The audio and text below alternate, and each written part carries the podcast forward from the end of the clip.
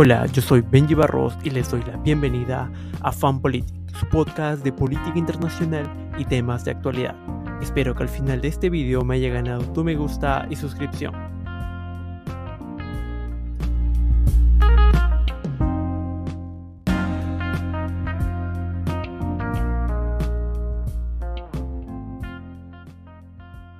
El capítulo del día de hoy se titula En defensa de la sede de la Copa del Mundo.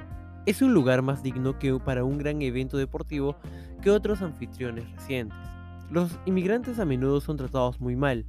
Hay mucha menor libertad sexual que en los países occidentales. No es una democracia.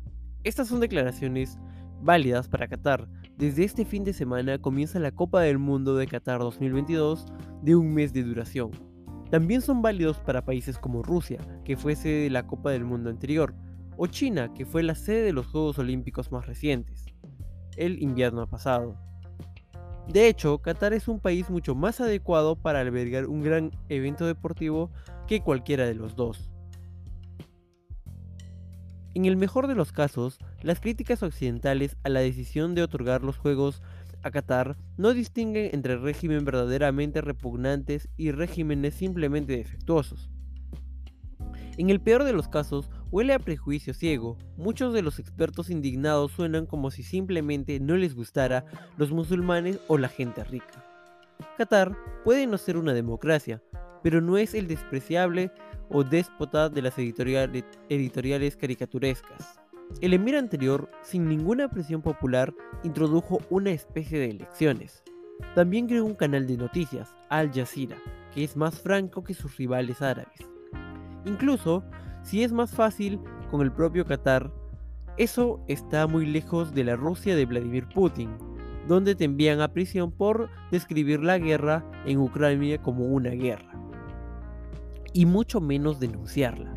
Y es un mundo de diferencia con China, donde no se tolera ningún atisbo de disidencia política. La Junta Argentina, que organizó la Copa del Mundo en 1978, arrojó a los críticos desde helicópteros.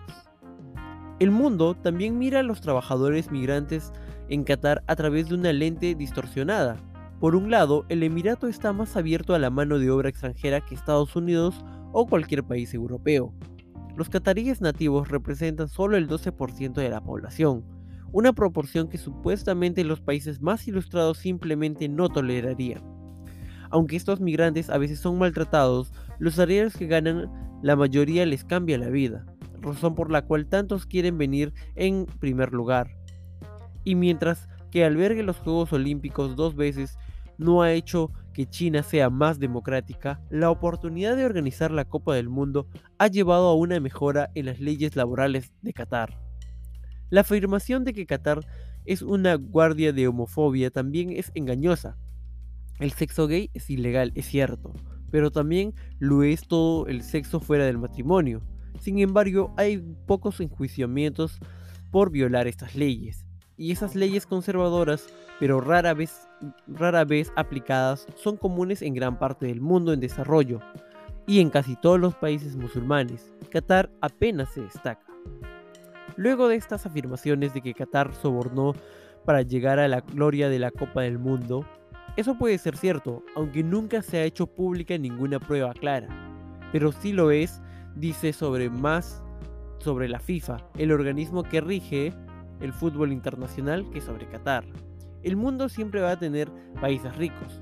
Necesita autoridades deportivas capaces de protegerse contra las influencias indebidas en este caso. El argumento más fuerte contra Qatar como anfitrión es ambiental. Con el calentamiento del mundo, parece una locura volar en legiones de jugadores, fanáticos y parásitos que corren de un nuevo estadio con aire acondicionado sobre el césped sostenido por agua desalinizada.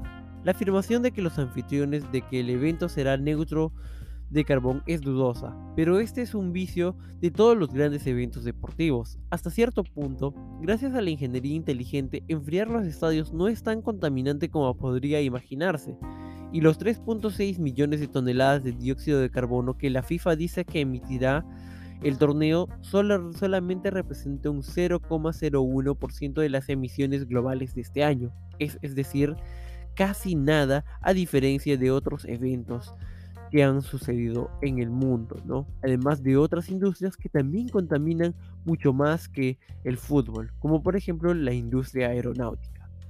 A menos que la FIFA quiera que el torneo rote entre Finlandia, Noruega y Suecia, no siempre puede celebrarlo en un lugar sin culpa. La idea de llevar la Copa al Mundo es acertada. El Medio Oriente está lleno de fanáticos, pero nunca antes había sido sede del evento. Tampoco lo ha hecho ningún país musulmán. Si alguna vez se va a celebrar la Copa del Mundo en un lugar así, Qatar es una muy buena elección a diferencia de los otros países anteriormente mencionados. Y bien, esos son los motivos por los cuales nosotros exponemos por qué Qatar es un país en el cual sí se debe llevar la Copa del Mundo, ¿no? Es así como nosotros defendemos del por qué de Qatar sí debía ser o sí debe ser como tal la sede de la Copa del Mundo, a diferencia de otras naciones. Muy bien, gracias a todos por escuchar nuestro podcast. Esperemos que les haya agradado mucho escucharnos. No olviden dejar un comentario, un like y suscribirse. Gracias.